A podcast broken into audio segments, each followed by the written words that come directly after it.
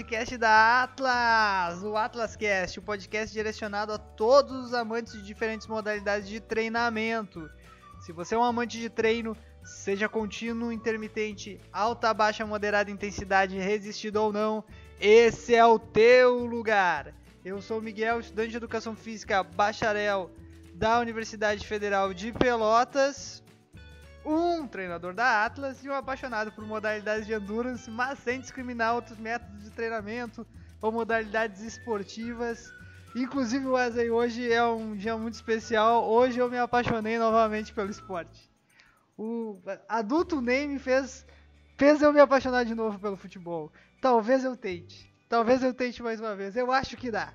Ainda tem idade. Comigo na produção e no comando da mesa, meu parceiro de longão, Wesley Beerhouse. Dali, gurizada, como é que estamos? Tudo bem com vocês? Hoje, hoje vai ser bom. É, meu nome é Wesley, como o Miguel falou, sou estudante de Educação Física, bacharelado da Universidade Federal de Pelotas. A minha área de interesse é preparação física, seja ela na quadra, na pista, na sala de musculação e via online, em momentos de pandemia. E é isso aí, Miguelito. Vamos dar ali que hoje o papo vai ser top. Não, hoje, hoje a gente vai subir um degrau, né, Wesley? Porque hoje a gente vai falar com o cara, o cara é, é fera. Ícaro Schultz é empreendedor, personal trainer, o cara é pré-candidato a vereador na cidade de Pelotas e veio conversar com nós sobre um assunto que ele manja muito, que é gestão esportiva, mas não é só gestão esportiva. É gestão esportiva em diversos âmbitos. É desde a da educação básica até nível olímpico, vamos falar assim. Vai entrar muita coisa nesse nosso papo. Te apresenta melhor para nós, Ícaro. Bom, gurizada, é, meu nome é Ícaro Schultz. Cara, sou um apaixonado por esportes é, variados. É, também apaixonado pelo futebol, né? Como todo brasileiro. E a gente vai acabar falando um pouco também, porque não tem como depois de de uma semifinal de Champions hoje a gente não falar de futebol. É, ainda mais com o Brasil tendo protagonismo, né?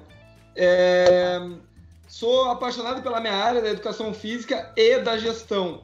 E acredito muito que o esporte, para se desenvolver, ele precisa ser cultural, ele precisa estar dentro da sociedade. A sociedade precisa viver o esporte para que a gente tenha mais pessoas se movimentando e aí isso trazer benefício para a saúde, benefício financeiro para os municípios, trazer todos os benefícios que o esporte traz, que a atividade física traz, é, redução de, por exemplo, redução de trabalho é, de, de pessoas com licença de trabalho nas empresas, porque elas se movimentam mais e são mais ativas. Então, se a sociedade se mexe mais, a gente tem vários benefícios. E aí, quanto mais pessoas se movimentando na sociedade, mais atletas amadores nós temos, mais atletas profissionais a gente tem, mais atletas olímpicos de alto rendimento a gente tem. Então, é, a gente precisa pensar no esporte como um gerar valor na sociedade. É, mas isso é só para começar, tá? Quem sou eu? É, então, cara, eu sou um defensor de valores esportivos. É, trabalhei no Rio 2016 como controlador de doping olímpico. Pretendia, a partir de então, trabalhar em todas as Olimpíadas que existissem na, na vida, é, mas por causa da pandemia e pelo nascimento do meu filho que está dormindo aqui no meu ombro, daqui a pouco vai chorar, não pude ir a Tóquio. Ainda estou inscrito, me reinscrevi para tentar ir ano que vem, mas provavelmente por causa das viagens não vão permitir gente, muita gente de fora. É, conduzir a tocha olímpica também representando o pessoal que, que o, a classe dos voluntários que saíram do Rio Grande do Sul. Então todos os voluntários do Rio Grande do Sul foram representados por mim lá em Porto Alegre, conduzi com o Tandy, com a Daiane Santos é, e com alguns outros atletas é, de alto nível, assim, tive contato bacana com eles. Nas Olimpíadas trabalhei diretamente com Bolt, com Phelps, com Simone Biles, é, quem vocês pensaram de atleta de ponta, eu tive ali é, o prazer de estar um pouquinho com eles todos, direto. É, tive com o Bolt, tive com o Phelps, tive com a Simone Biles, é, tive com os atletas do Brasil todos.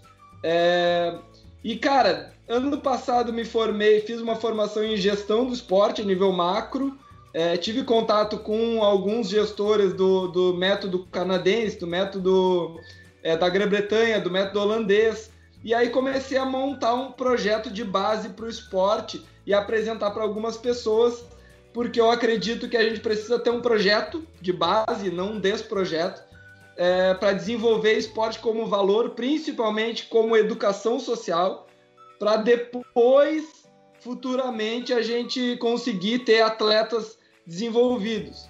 Então eu vou falar bastante sobre isso, mas já para dar um gancho, o Brasil não tem falta de dinheiro no esporte. É, isso eu já vou dar essa, essa barbada. Hoje eu recebi um gráfico de um dos gestores do esporte a nível nacional que mostra que o Brasil é um dos países no mundo que mais investe em esporte é, e um dos que menos tem retorno com o esporte. Então o Brasil investe de uma maneira muito ineficiente. Então a gente precisa melhorar esse investimento e aí a gente vai falar bastante sobre isso é, e sobre como desenvolver isso aí. Cara, muito Só pra bom. dar um spoiler, só pra dar um spoiler, o maluco é brabo, hein, Miguel? Ah, tá louco, que isso? Chegamos a outro nível. Muito bem, solta a vinheta. Atlas Podcast. Com Miguel e Wesley.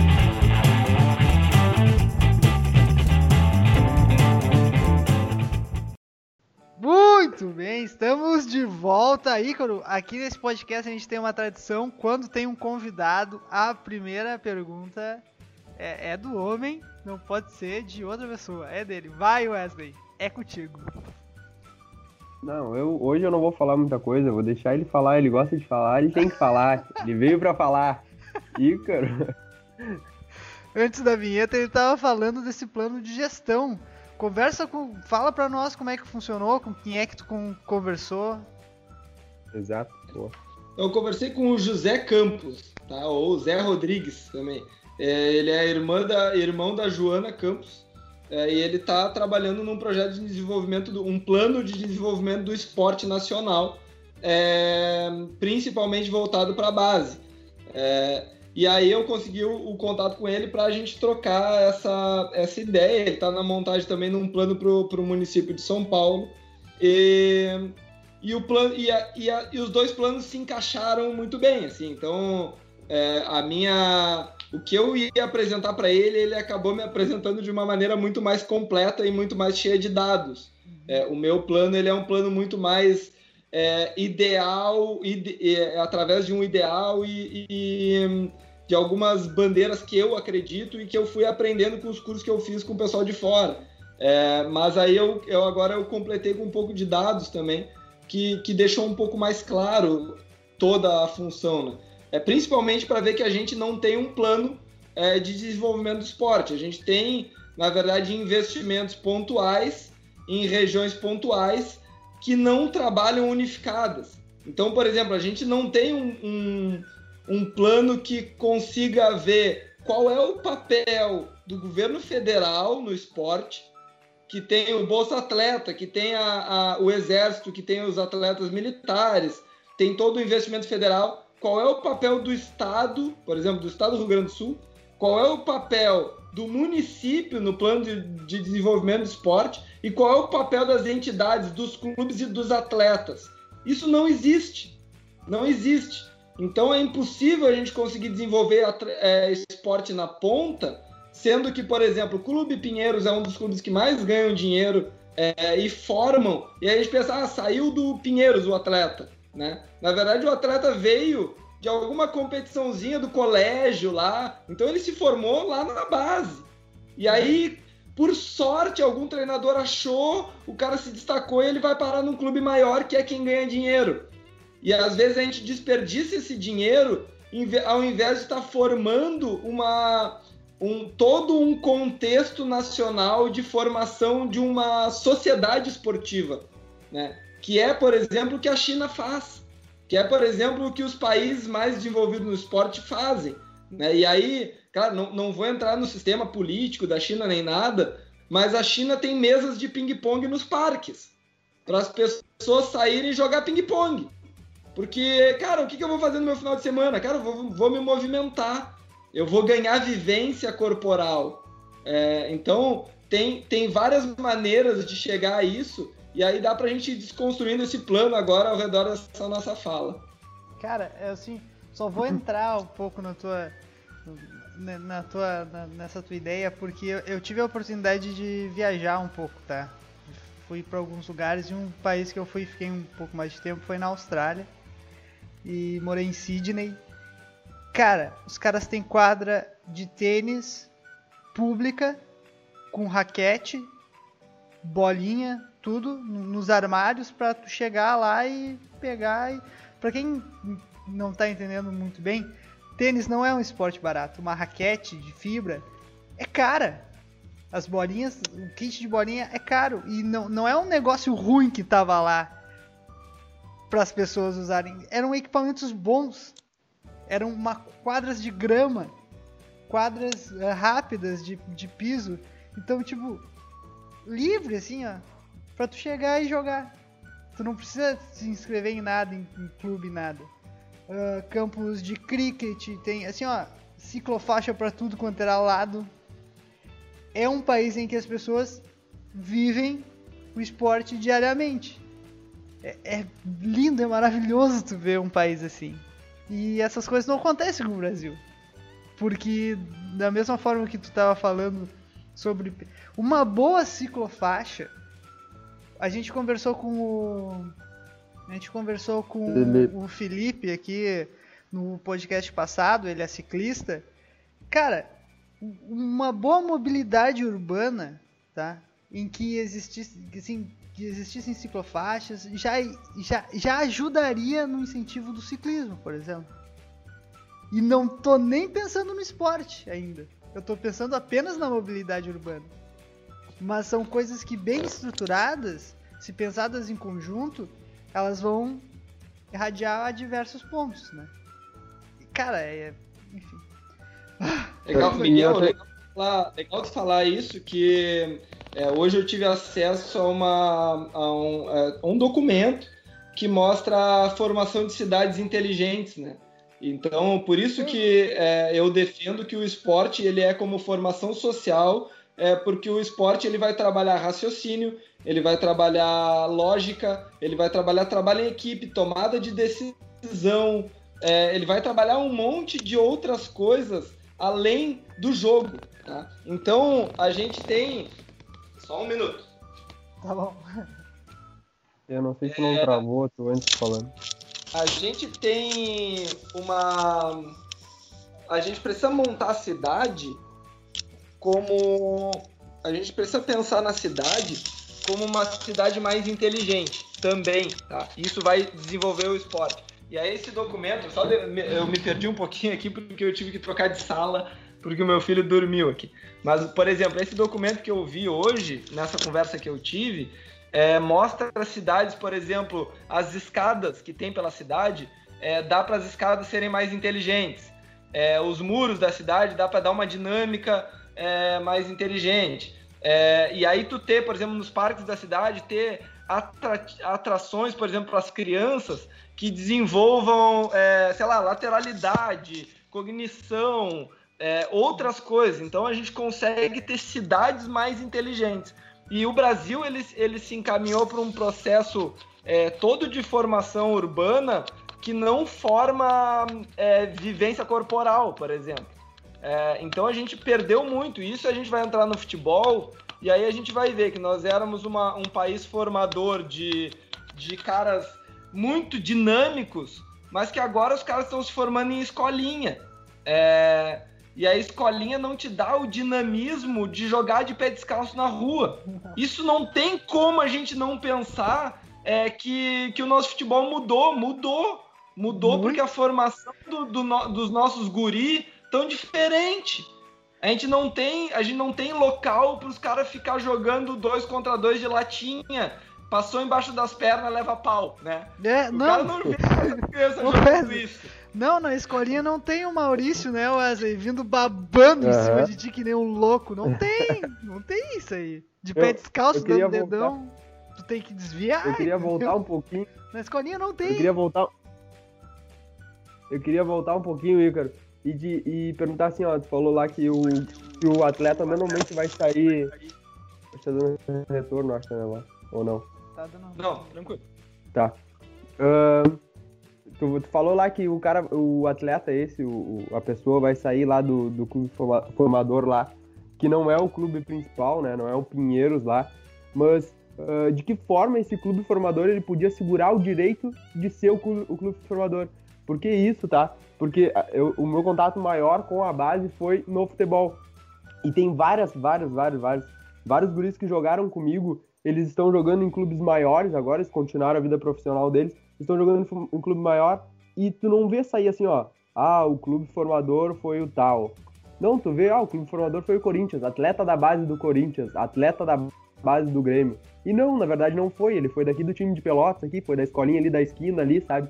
E, e, e, e- como, como o cara lá, lá, lá atrás, lá, ele poderia ah, segurar esse direito de ser um clube formador, ah, como tu vê isso e como tu acha que ah, isso se caminha? Até porque, se saiu um, provavelmente tem outros, outras pessoas ali daquela comunidade.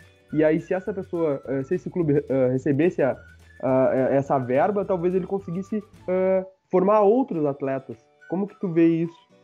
É, de certa forma, é, como eu falei lá no início, quando a gente começou uma conversa, é que o futebol é um mundo à parte, tá? Então, o futebol é um mundo à parte porque o futebol no esporte ele se sustenta sem precisar de projeto esportivo nacional. Então, por exemplo, os atletas de futebol não precisam de bolsa atleta, não precisam de programa de governo. É, claro, a gente precisa pensar no, no esporte como um projeto para desenvolvimento, como a Alemanha fez, por exemplo, que depois dá para a gente comentar. Mas o esporte ele é um mundo totalmente à parte e, de certa forma, com a nova regulamentação, os clubes conseguem é, ter o direito ali dos 5% das vendas e tal. É, mas pensando em base, a gente tem que pensar, é, pensando em esporte, tá? E aí, pegando essa tua pergunta e levando pro esporte.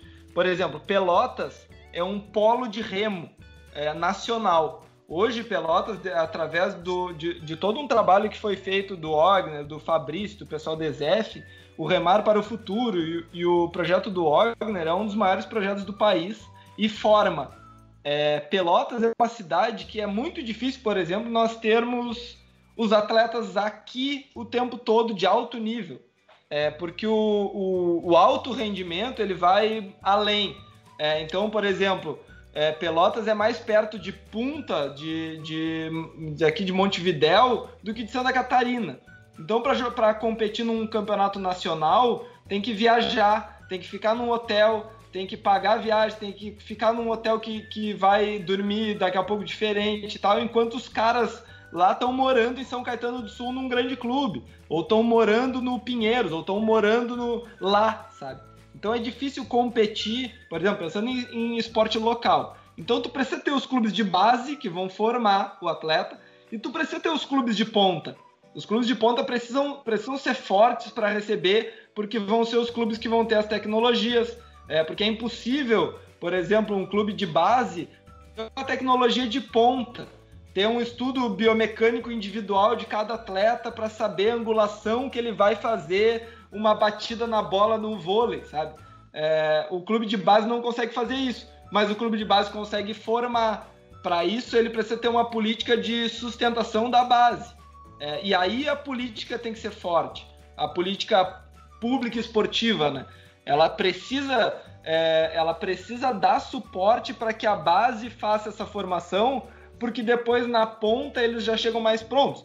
É, eu fugi um pouco do, da tua pergunta do futebol, porque, cara, no futebol vai foge de toda a formação esportiva geral. O futebol, o cara. É, também o futebol tem algumas bizarrices também, porque, por exemplo, se a gente for ver as competições, é, as competições de base, normalmente os caras nasceram no primeiro trimestre, porque tem uma vantagem física e a categoria é de ano, então o cara que nasceu em janeiro o cara que nasceu em dezembro, o cara que nasceu em janeiro é mais desenvolvido. Ele tem 11 meses a mais.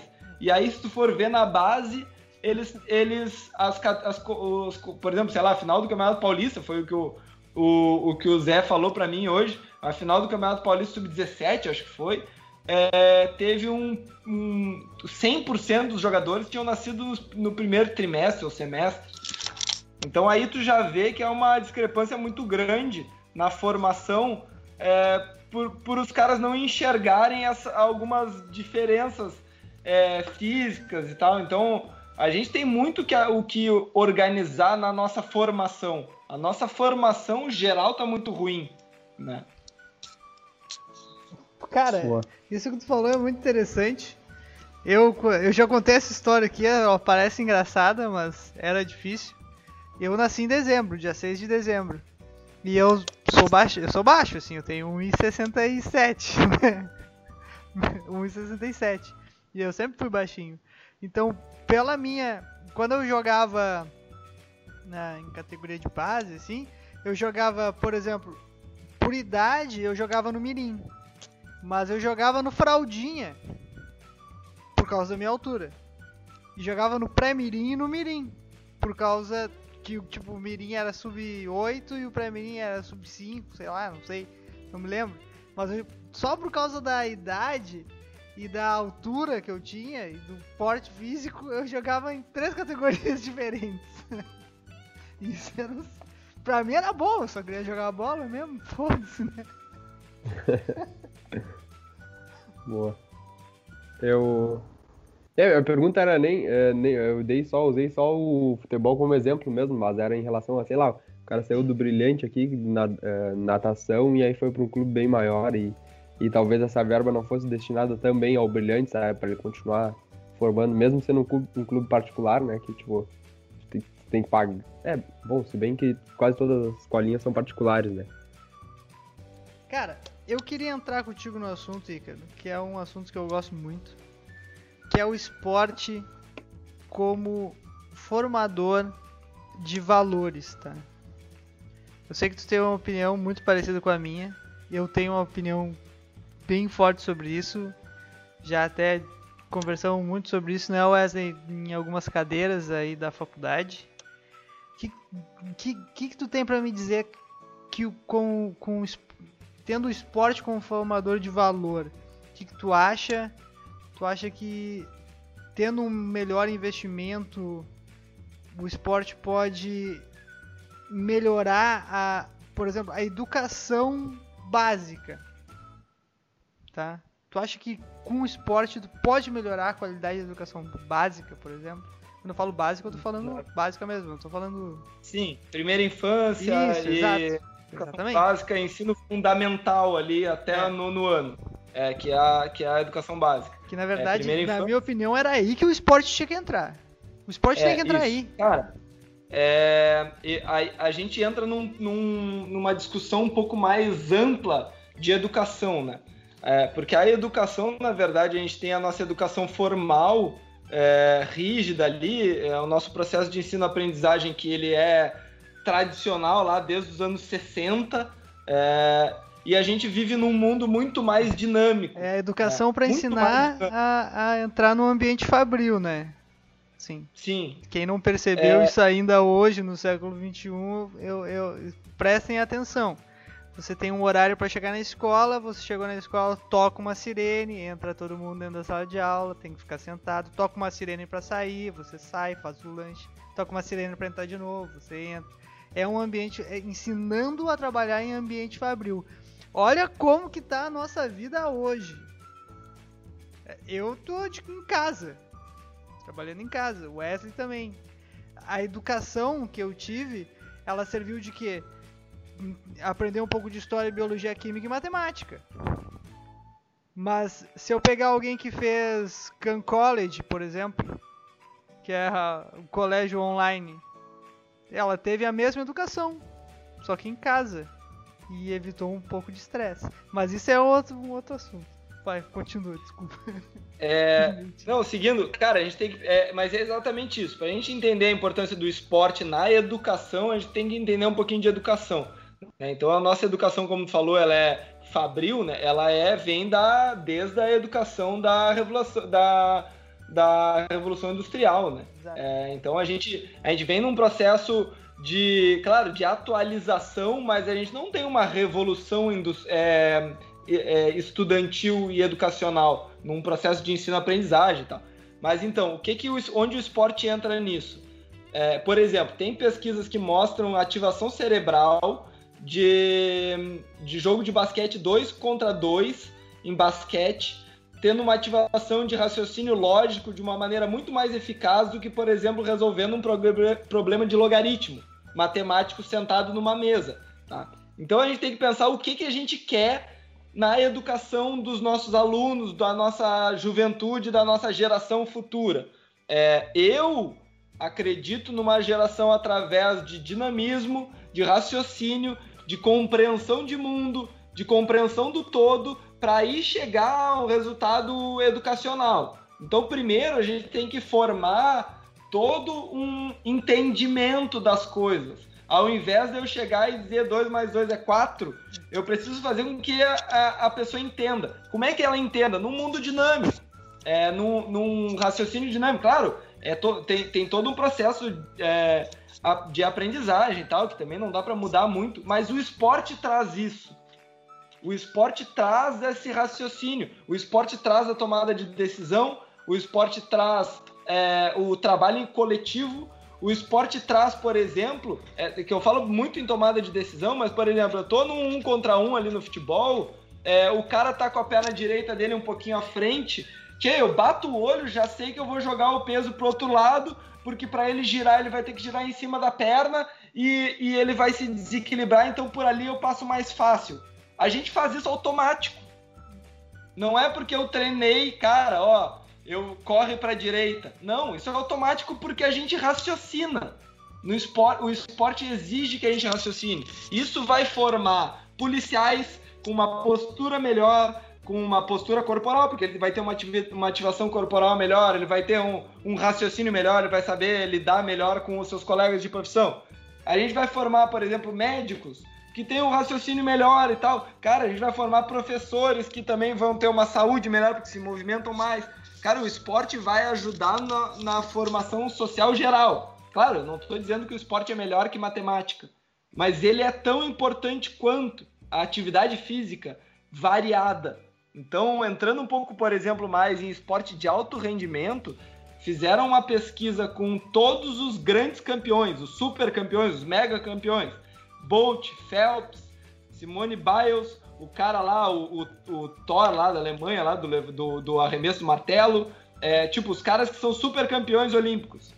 Todos, 100% deles vieram de áreas descentralizadas, com esportes variados, é, e demoraram um tempo para se especializar única e exclusivamente no seu esporte, porque eles nadavam, eles lutavam, eles corriam, eles subiam em árvore, é, então, a, a, o corpo deles é muito mais completo. É, e aí tá, claro, eu tô falando em atleta, mas se a gente pensar, por exemplo, em vivência, é, quanto mais vivências eu tiver, mais experiências eu tiver, maior é a minha ativação, mais inteligente o meu corpo é. Isso só me traz benefícios. Então, o esporte ele precisa entrar na educação básica como forma de vivência. É, e não como é, inserção do futebol, vôlei, basquete e handebol. É, ele tem que entrar como, como, como vivência corporal, vivência dinâmica, é, vi, vivências gerais, dinamismo. É, eu sou um defensor da inserção da lógica e do raciocínio como cadeira é, na, na, educação básica, além de outros projetos. Eu acho que a educação deveria ter muito mais vivência.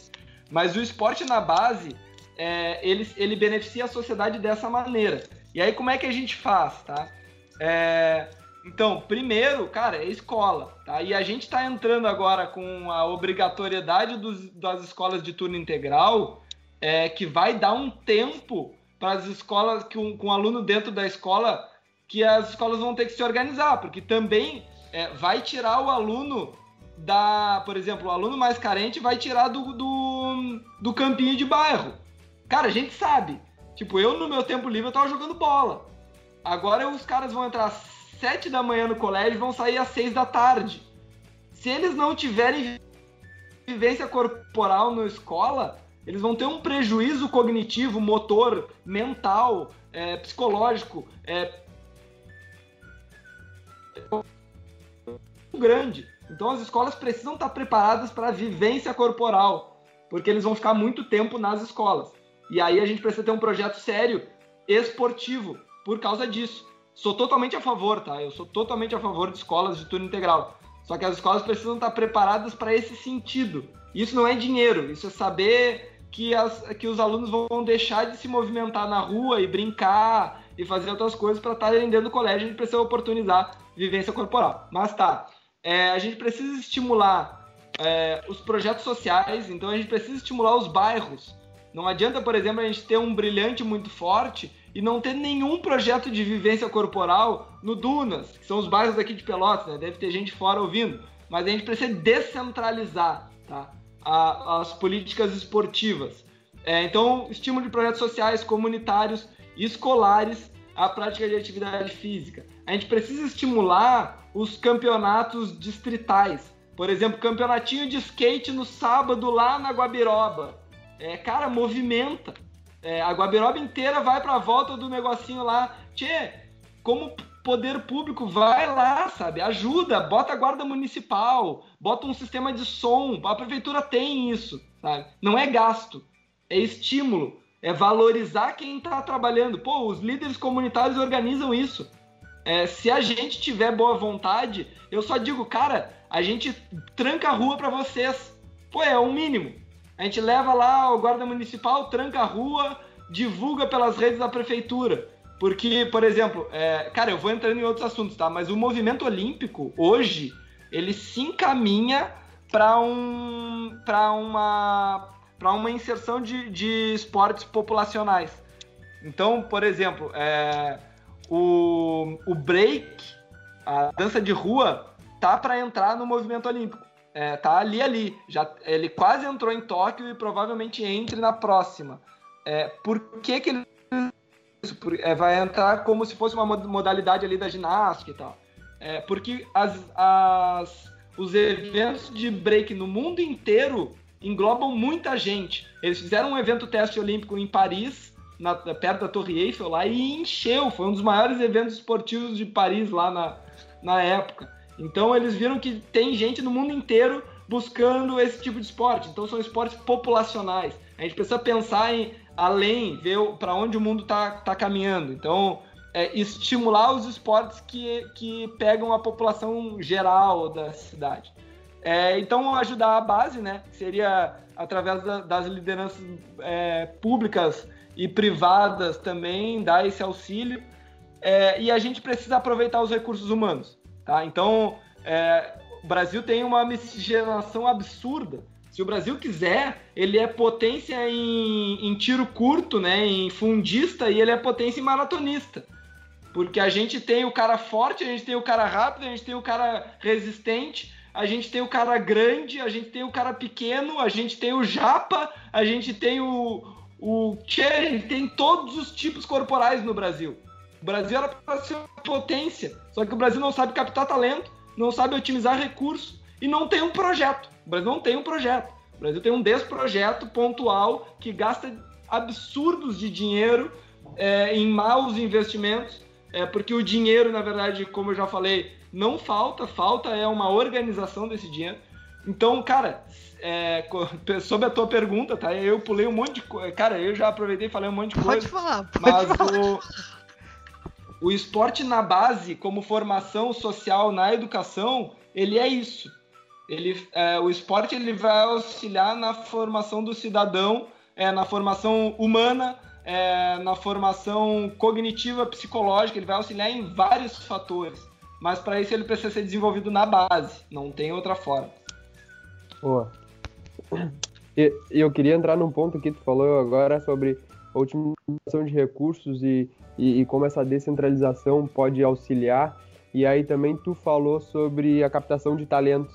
E aqui na EZF eu participei até com um projeto com o professor Heraldo uh, do Vencer Pelotas, que é as avaliações em escolas uh, que através de alguns testes físicos eles uh, e alguns percentis eles escolhem, eles verificam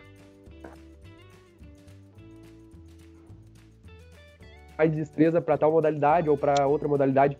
Tu acha que isso poderia ser ampliado e essa ser, esse seria um caminho para essa captação de, de, de alunos, até porque são escolas municipais, se eu não me engano, e são em, em bairros, como tu disse, o bairro Dunas, o bairro ali, a escola, é, sei lá, é, perto do, do, da, da ISEF ali, que também é uma escola mais. É, é, de uma comunidade um pouco mais, mais carente. São, são escolas de bairros mais carentes da cidade. E tu acha que esse seria um dos caminhos? Sim.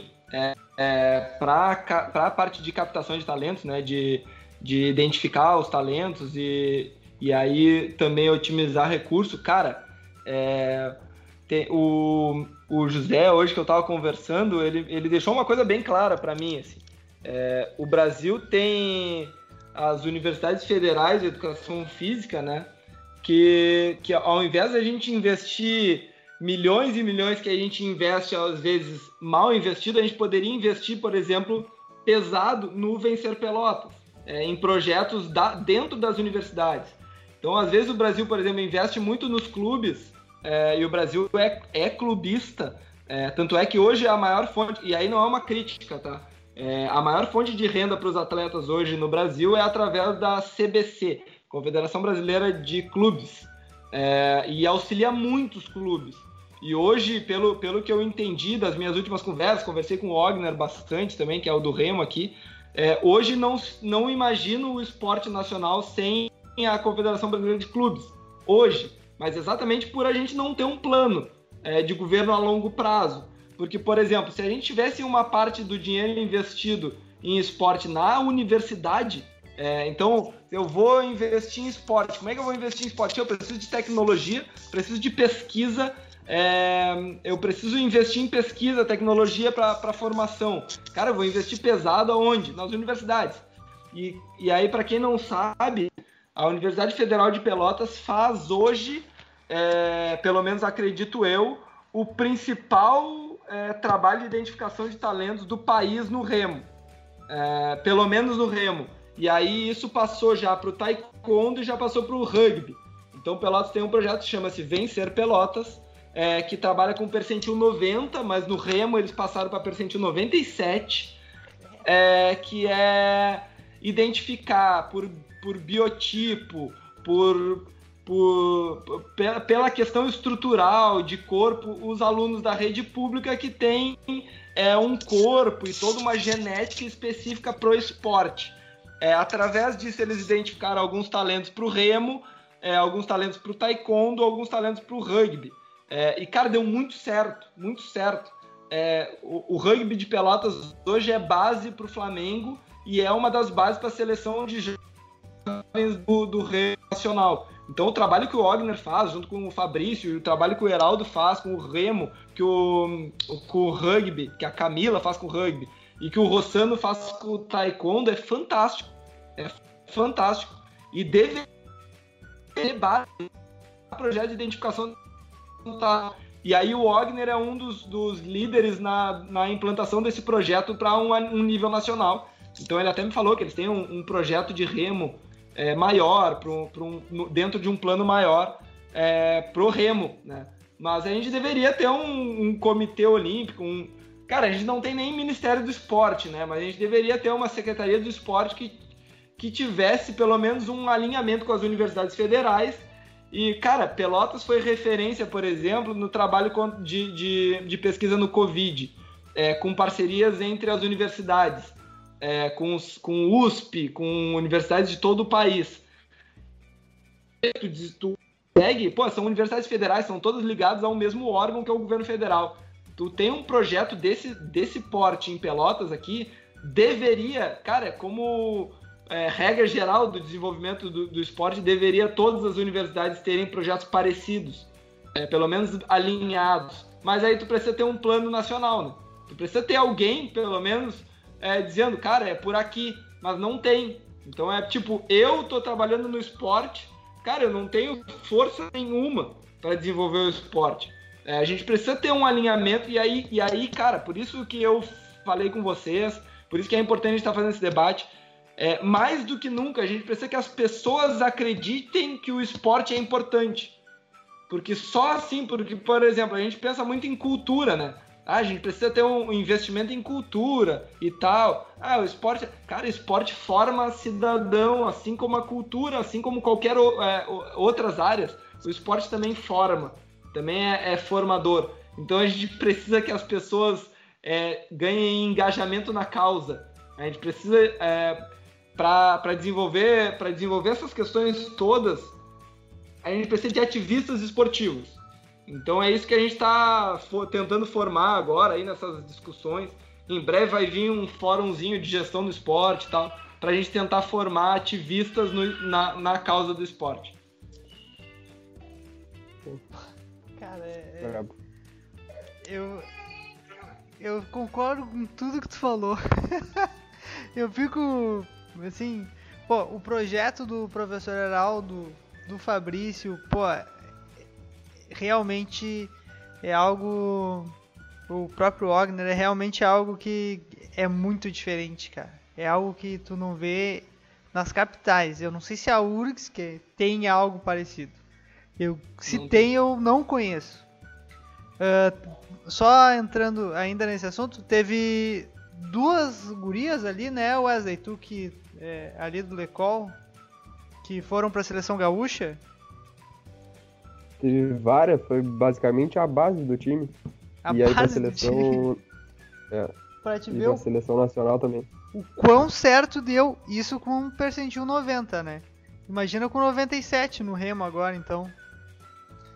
Ah, isso aqui que eu queria falar também, que a gente entrou antes no papo no futebol, que é a formação da equipe técnica como base. No, por exemplo, no teu projeto, tu já tem uma ideia de formação de equipe técnica? Como é que funciona isso, a formação da equipe técnica como base para o desenvolvimento do esporte nas, nas, categorias de base?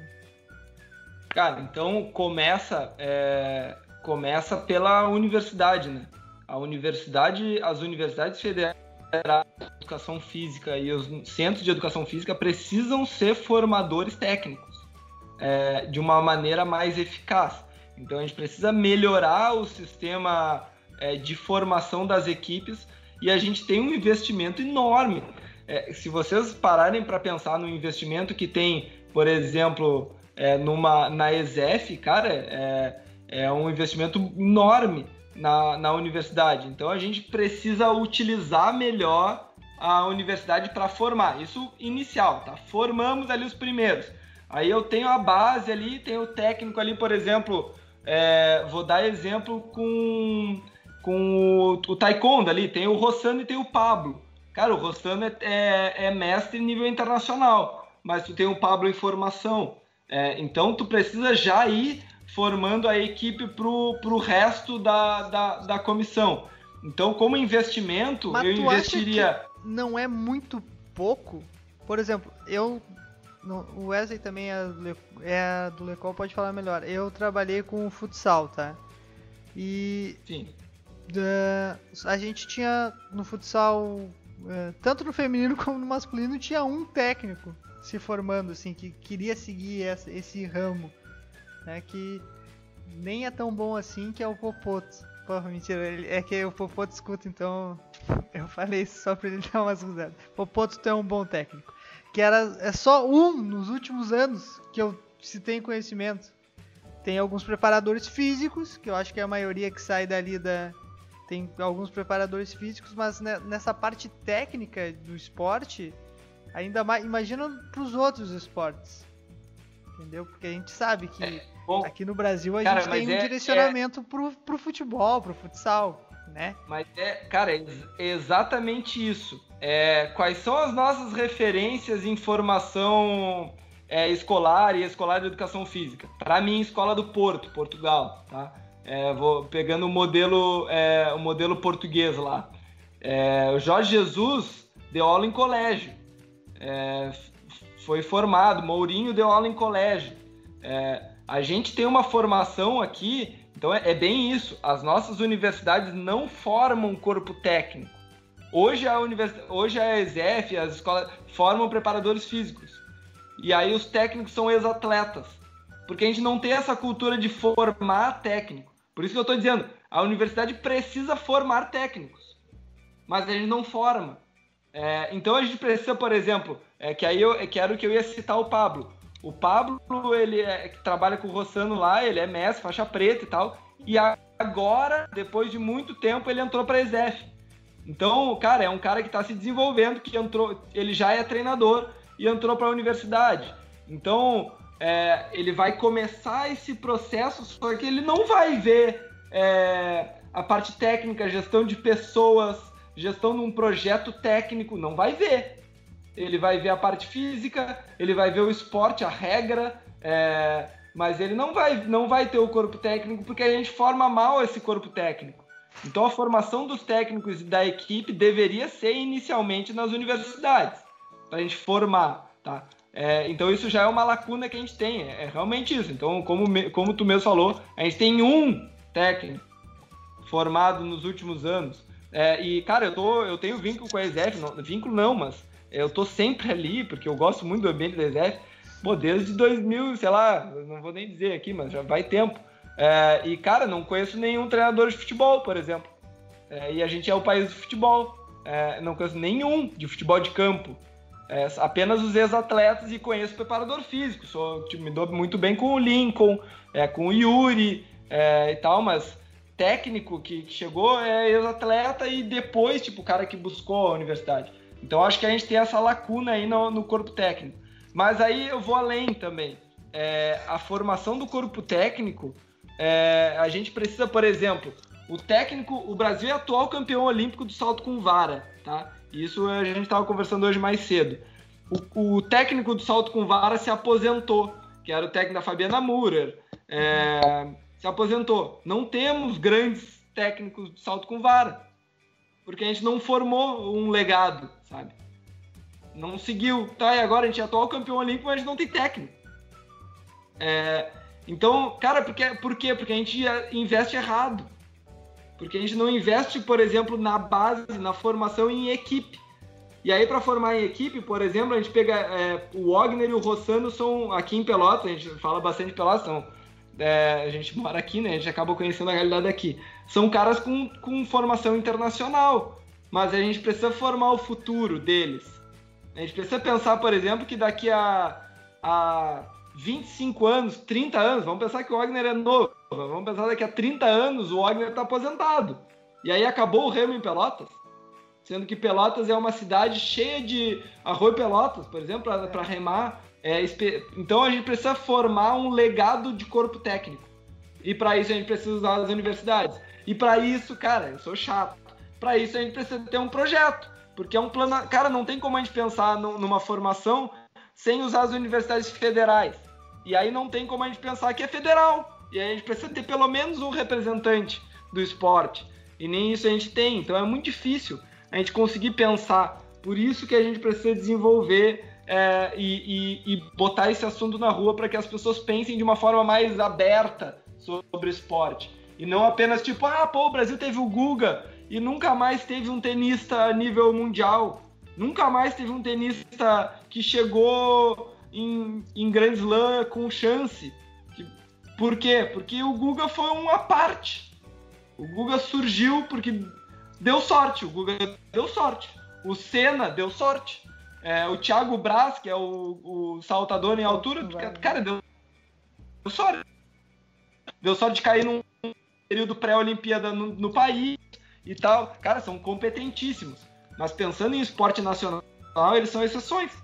Né? É, é difícil, porque são esportes pontuais, assim. É, não é, por exemplo, cara, futebol, o vôlei, é, o Brasil sempre vai se manter ali porque o Brasil segue jogando. Mas quando surge um cara tipo, pô, tipo a Malra Imagem, pô, a Malra Imagem foi campeã olímpica, pô, saltadora de novo.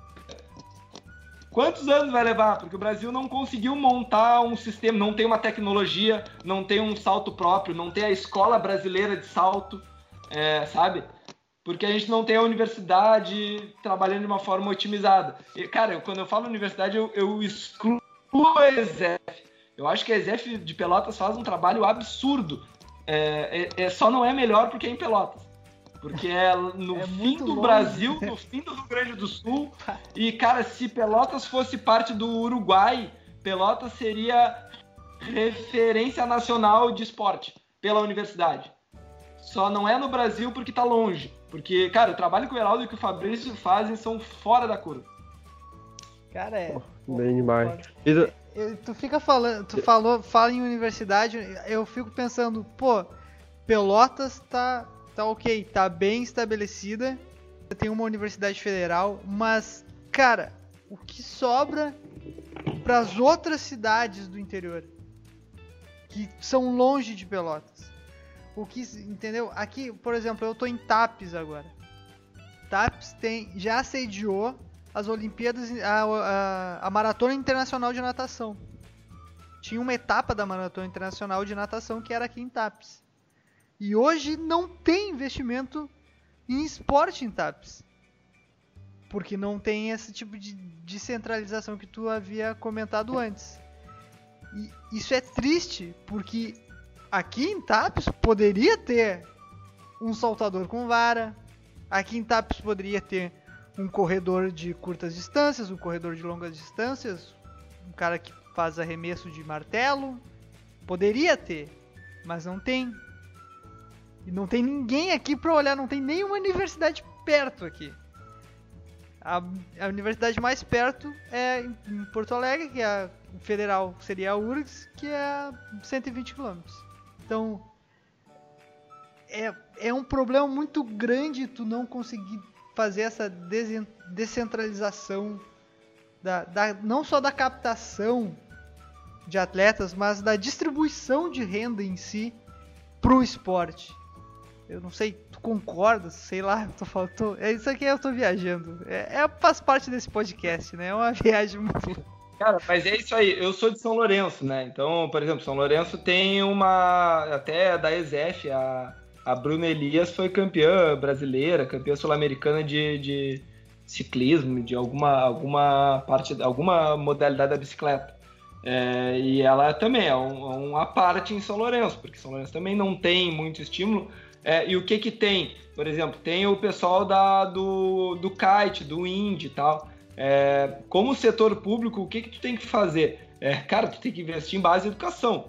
É isso. É, esse é o princípio. Então, para TAPS, por exemplo, TAPS é a ponta tá, do, de- do projeto, tipo, por exemplo, pensando num plano nacional de desenvolvimento do esporte, TAPS é a ponta. O que que TAPS precisa fazer? Precisa ter uma cidade que se movimente. É lá no início que a gente falou. A gente precisa ter espaço de prática esportiva. A gente precisa ter um, um plano anual de competições municipais. Então, precisa ter, por exemplo, elas têm os JAPs, tá? O, o GPL tem os JAPs, que são os Jogos Abertos. Cara, vôlei de praia, é, futevôlei, é, bolinha de gude, e-games. É, cara, dá pra fazer, cara, misérias. Pega gurizada de 20 anos e diz pra eles que, tchê, eu, eu gostaria que você, cara, vocês aí que são, montem uma uma equipe aí e montem um campeonato municipal de FIFA. Cara, eu tenho certeza que ia dar 200 negros jogando FIFA. Ah, mas FIFA não é esporte e tal. Cara, mas é e-games, é movimenta, sabe? Movimenta, interage. É, tu tem também, claro, não tem a questão de movimento físico, mas aí como e-games tu tem, por exemplo, sei lá, daqui a pouco tu faz uma competição de bolinha de gude, Cara, uma mas competição de... tudo cara, que tu tá falando é inventa. fantástico, porque é um esporte, É inclusive o campeão mundial de FIFA é de Camaquã, que é a cidade do lado, que tem mais investimento em esporte do que Tapes, por exemplo, porque tem corridas de rua em Camaquã, entendeu? Tem campeonato de FIFA, o maluco surgiu lá, tem, enfim, o diabo, e aqui É, o então, mesmo número de habitantes, quase, não tem absolutamente nada. Uma crítica ao senhor prefeito que escuta o podcast. Vou passar o teu número, Então, Ícaro, pra Cara, ele. é, sinceramente, é, é, eu acho algumas coisas eu acho simples, tá? É, um plano anual de competições. Toda super, aqui Pelotas é superintendência do desporto, tá? É, ou em alguns lugares é secretaria de- do desporto e do lazer. É, cada cidade tem o seu nome, mas precisa ter um, um plano, um plano anual de competições escolares e abertas. Tem que ter abertas. Tem ano campeonato de, sei lá, queda de braço veterano. Algumas coisas assim, porque o praiano de São Lourenço mesmo movimenta a cidade inteira, cara. É a cidade para pra ver uns joguinhos velhos lá jogando bola na praia. É, Oh. Os campeonatos de vôlei municipal. O Serra Mar lá em Tramandaí. Porra, É, sabe? Tá louco. isso é, é investimento em vivência esportiva é, e vivência corporal na escola e na, na primeira infância e nas creches ali, que é a primeira infância, o ensino básico até a nona série. É, essa fase é onde a criança está em desenvolvimento, ela precisa ter vivência. Por exemplo, o, Wagner deu a ideia de Pelotas ter um espaço de, de, de centro de treinamento na granja municipal. Pelotas tem uma granja municipal que poderia ser um espaço de vivência corporal, é, de, de, de, de esportes. Ah, se, se pensar direitinho e tiver isso como prioridade, toda cidade tem um local que poderia ser, é, ser reservado para uma, uma área de, de movimento corporal. É, e aí tu pode. Cara, e aí tu precisa estimular a capoeira, tu precisa estimular as danças, tu precisa estimular várias coisas. Cara, e isso é só estimular, sabe? Pô, eu sou prefeito da, de TAPS aí, eu chamo cara, os caras da dança é, e peço para eles organizarem um evento na praça da cidade. Pô, a gente fecha a rua. Cara, a prefeitura não precisa fazer nada, sabe? É, é, às vezes falta vontade da, de, de, de criar coisas. Então, a, a ponta, que é TAPS, é São Lourenço, é os lugares onde não tem centros de treinamento, é trabalhar com formação de base, com escola, espaços de vivências corporais e, e, e possibilidades corporais esportivas para a população. É isso, não tem mais o que fazer. E aí vai entrar na pirâmide, né, que a gente falava. Lá, eu vou entrar na pirâmide que eu não tinha falado. É, cara, o que, que é a pirâmide? É, é a pirâmide que, é, que vem da escola canadesa, que é tu inverter a pirâmide, na verdade é tu fazer uma pirâmide invertida, é como o, o José chamou de, de funil, né?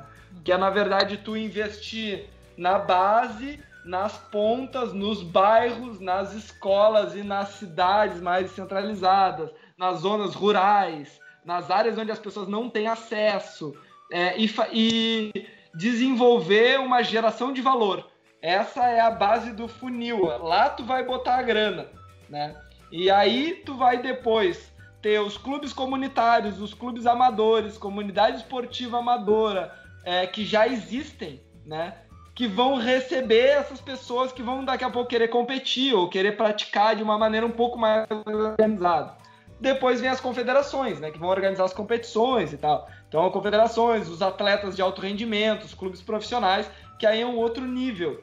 Aí a gente para de pensar, por exemplo, em geração de valor, em social, em, na, na questão mais filosófica, e a gente entra na questão de alto rendimento mesmo.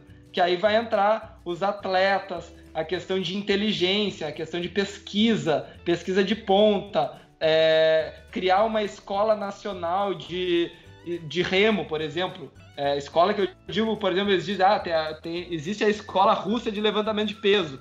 Pô, o Brasil se tiver um pensamento de ver, daqui a pouco o braço do brasileiro anda um pouco diferente. Cara, o, o a ciência precisa estar trabalhando para isso, para que a gente forme. E aí, como é que a gente forma isso? A gente manda os nossos profissionais fazer intercâmbio para fora, para fazer formação técnica, né? E às vezes é, os caras vão lá para estudar inglês. Cara, aproveita, manda os caras para fazer curso técnico, manda os nossos treinadores e tal. E aí a gente monta essa outra parte e aí depois encerra lá embaixo que é onde menos a gente precisa se preocupar, que é nas entidades reguladoras, né? Que é claro, tem o investimento também, mas Comitê Olímpico, as confederações, o Ministério da, da, do Esporte, as secretarias, esses só regulam, porque a gente vai estar tá nutrindo lá em cima. Nós vamos estar tá plantando no funil lá e vai sair o atleta. Cara, vai sair. É, eu não tenho dúvida que se TAPS, por exemplo, for um, um uma referência em, em, dinâmica corporal, em vivência. Cara, dá oito anos tu tem um atleta de ponta em, em TAPS, eu não tenho dúvida disso. É, então a, é, é, a pirâmide do desenvolvimento do, do esporte, ou funil, ele parte dessa base aí, né? Então, cara, continuando, é, e aí eu vou só linkar uma outra coisa. É, os projetos esportivos eles precisam vir, e aí isso aqui vem da escola holandesa, tá? É que eles vêm através de um propósito, pessoas e progressão. Então, o investimento no esporte ele deve ser prioritariamente em cima de um propósito. Então, cara, eu vou investir no, no projeto do Remo do Wagner lá. É, eu vou investir porque ele tem atleta de, de alto rendimento que está na seleção brasileira? Ou vou investir porque ele tem um projeto de formação que tem todo o estudo por trás, que pretende gerar atletas através de, do, da, da escola pública e não sei o que. Cara, é, é, nesse que eu vou investir, sabe? Porque tem um propósito. Depois, cara, vem investimento em pessoas. É, depois. Mas assim. Propósito. Vem investimento no parece nos me parece só, só te interrompendo me parece que não é assim que tá funcionando hoje em dia né não é não. assim e aí cara termina com a progressão que é tipo cara eu, o cara foi formado lá com 14, 13, 15, 17 anos.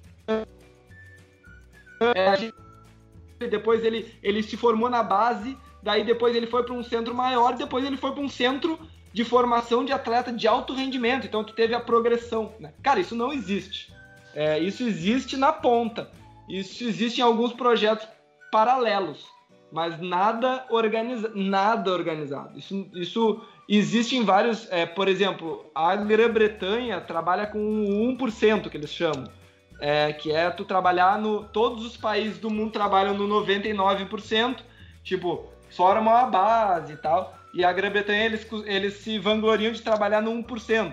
Por exemplo, eles trabalham é, na. É, eu lembro que nas Olimpíadas o espaço social da Grã-Bretanha era o mais legal. Tinha balanço, as toalhinhas atletas, é, depois da massagem, tinha mensagenzinha, sabe? Eles iam além. É, além da formação completa, da base, da estrutura, não sei o quê, eles iam além, eles iam na delicadeza, assim, que eles diziam, cara, a gente trabalha no 1%, no detalhe. É, então o resto, a base toda a gente faz, mas a gente se preocupa com detalhezinhos que os outros não se preocupam.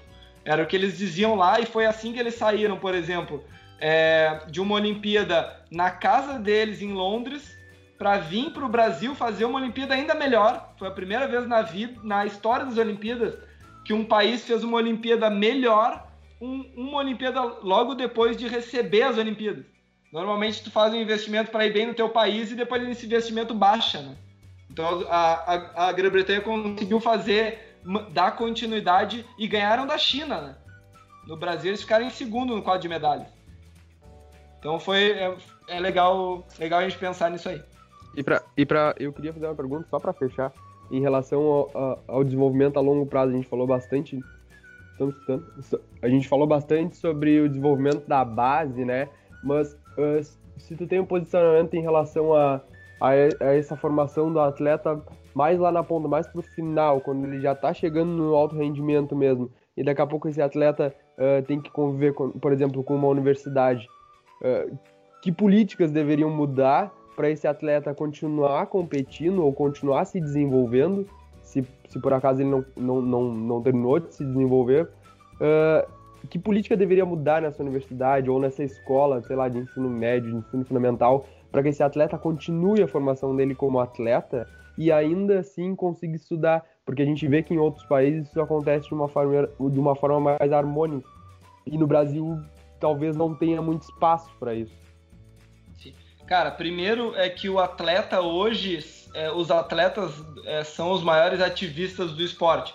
Então, a, a, é, quando, eu, quando eu falo que a gente precisa formar ativistas do esporte, hoje os ativistas do esporte são os próprios atletas. Então, a gente precisa ter eles junto conosco, né? O atleta tem que estar tá, é, nessa formação. Então, eles, ter eles junto na universidade é muito bom. É, mas também a gente tem que ter consciência que o, o atleta ele tem ele ele dá para denominar como vica que eles chamam que ele é ele tem um ambiente o ambiente do atleta ele é, é o ambiente vica que é volátil é incerto complexo e ambíguo. Então o, o ambiente do atleta ele é uma coisa muito complicada. É, o cara daqui a pouco entrou numa depressão e não e não conseguiu render. Ou o cara cara o cara focou a vida inteira dele fez dois ciclos olímpicos absurdos encher o saco e quer viver. É, então a gente tem um, um, ambiente do atleta muito complexo. É, como é que a gente precisa trabalhar com isso? Cara, é corpo técnico.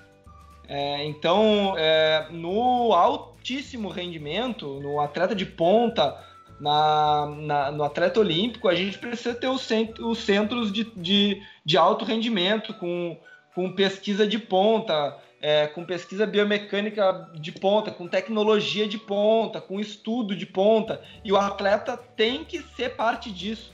Ele precisa entender, né? Porque, por exemplo, tu fala para um jogador de futebol, eu sei que eu traba trabalhei muito tempo, ainda trabalho, é, vocês não sabem, mas eu tô junto com o Heraldo e com o pessoal da ESEF, ajudando o Farroupilha lá é, no Grêmio Atrás de Farroupilha, aqui em Pelotas. Então, no momento, é, eu estava até o início da pandemia, eu estava como diretor executivo lá no Farroupilha, é, fazendo meio de campo com as pesquisas da universidade no futebol.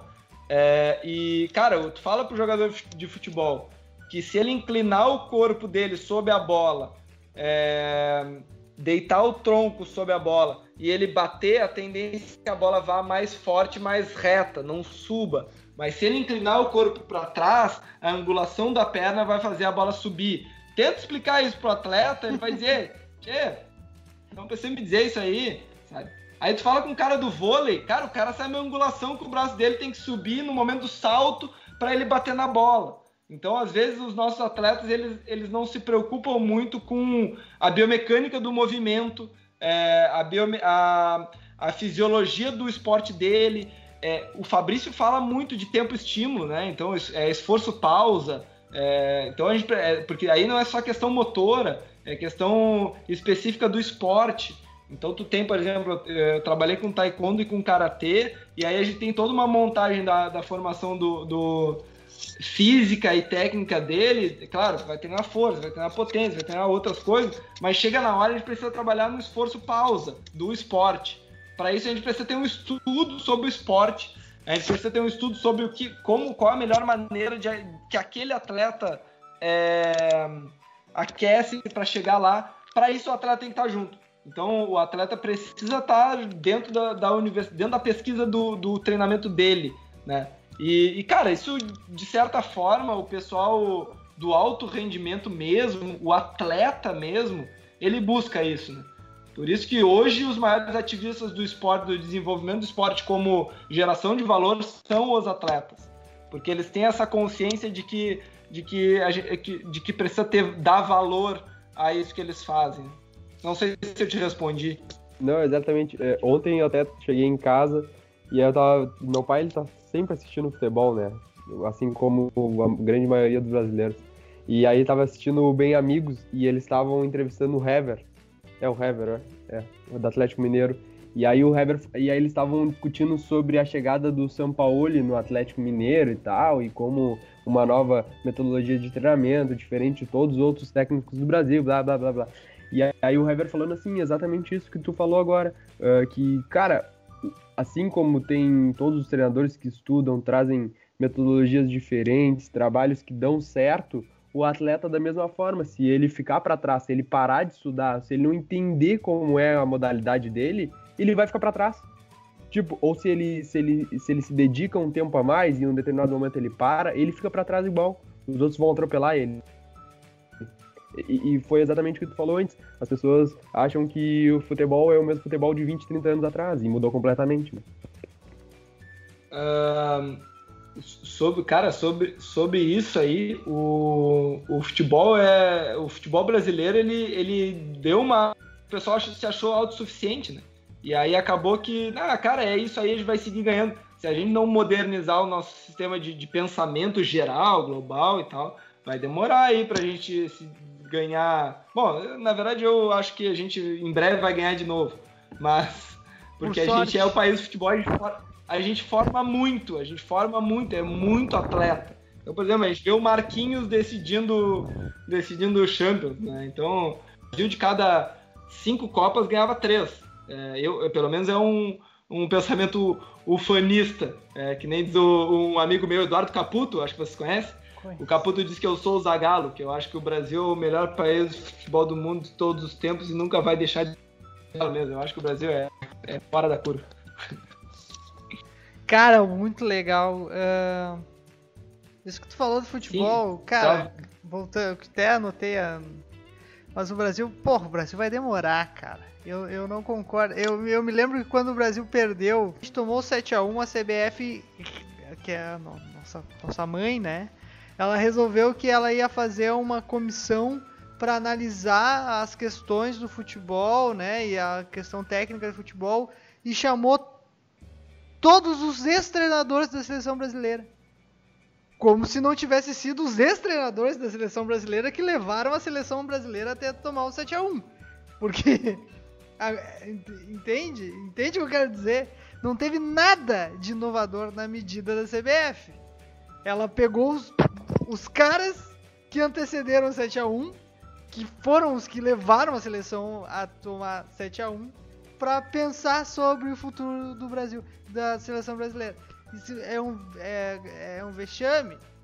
Pra mim, o 7x1 da seleção brasileira começa lá com Parreira, com Roberto Carlos deitado na grama, sem respeitar o time adversário, entendeu? A seleção de 2006 foi uma das melhores seleções que eu vi jogar, mas não respeitavam as outras seleções. Porque futebol e esporte em si não é só tu entrar em campo e meter uma goleada. É tu tem que respeitar o adversário, são valores.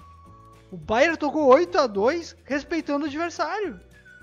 A Alemanha tocou 7 a 1 em nós, respeitando a gente. Agora a gente, antes de entrar em campo, já tava deitado na- já tava deitado fazendo tirando sarro dos outros times. Ali começou, foi ali que começou o 7 a 1. Me desculpa, só só fazendo um adendo. Só um, só um desabafo. Só um desabafo. Ahn, qual, faltou um tópico pra gente terminar o nosso assunto, nosso papo de hoje, que é qual era, que é o projeto holandês que tu havia falado. Isso. Cara, é. é, o, isso, isso é a escola holandesa lá, eles trabalham na função que eu falei ali de progressão, né? é, que seria. Deixa eu, deixa eu pegar aqui só para não me perder. É, então, trabalhar em cima de propósito, pessoas, progressão, né? É, e aí, eles têm, para a questão de investimento, eles, quando, quando relação com eles, eles falaram, cara, o, é, do, do- a nível governamental, a federação, não lembro direito, mas o vôlei era uma das, um dos principais esportes em termos de 32 do mundo. E aí tinha um esporte, cara, não vou lembrar, mas sei lá, canoagem era o, era o primeiro do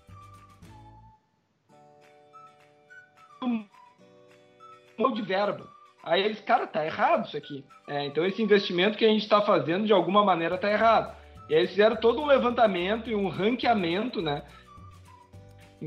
Então, o projeto que a gente está montando, que é, que é a ideia de montar um projeto nacional é, e aí ter também projetos municipais, é, ter esse ranqueamento. Então a gente precisa ranquear, ter ranquear os atletas, ranquear sabe,